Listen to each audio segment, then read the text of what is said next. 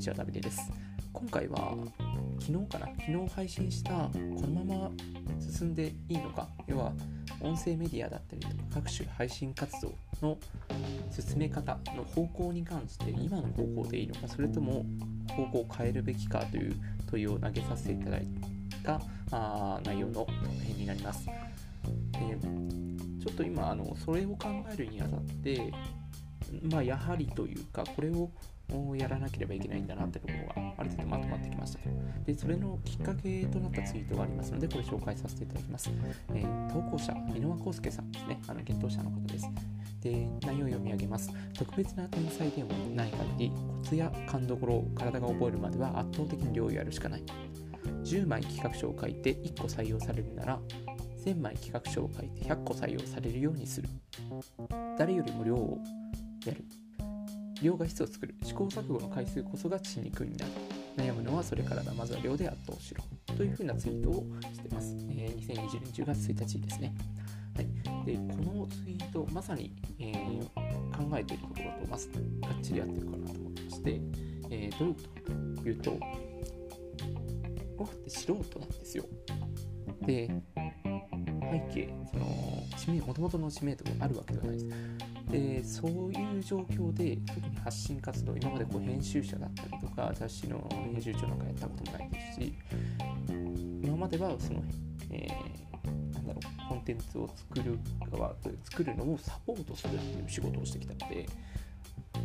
そこのコンテンツを作るだとかコンテンツを考えるってところに関しては全然経験がない。つまり特別な天才でもない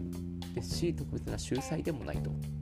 なのでまさに当てはまってましてでそんな人間が事前に考えて、えー、あれやこれやと悩んで、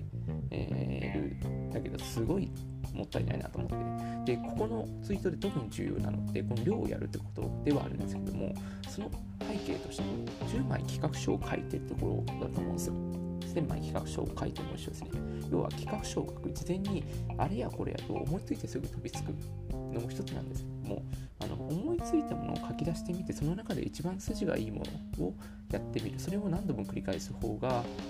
結果としてクオリティは上がりやすいんじゃないかなと思います。あの結構思いついてパッとすぐやっちゃうとこのボツの企画書企画書が 10, 10枚のうち9枚ボツだとしたらその9枚をやらなきゃいけなくなっちゃうじゃないですか。でそのうち全部わかんないにしても半分だったりはわかると思うんですよね。明らかにこれ受けないだろうみたいな。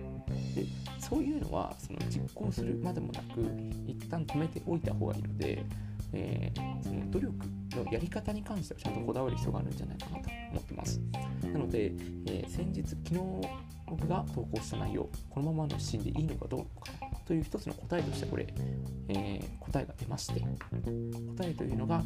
とにかく量をこなす。そのために、まずは方針、自分の考え方を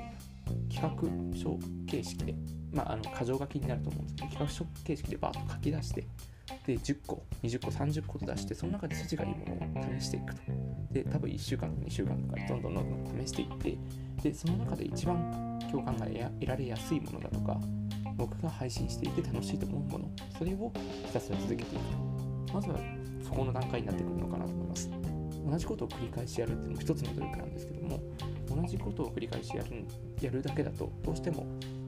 えー、それに伸びしろがあるのかってわからないものではあるので同じことを繰り返しやっていく。大枠はそうなんですけどもその中身の中でどれだけ、えー、最大限の試行錯誤ができるのかそういったところが一番重要になってくるんじゃないかなとこのツイートを受けて感じました。なので今後はあこのような形で努力の方向をあの日々ブラッシュアップしながら一歩一歩進んでいければなと思います。今回の配信は以上です。また次回お会いしましょう。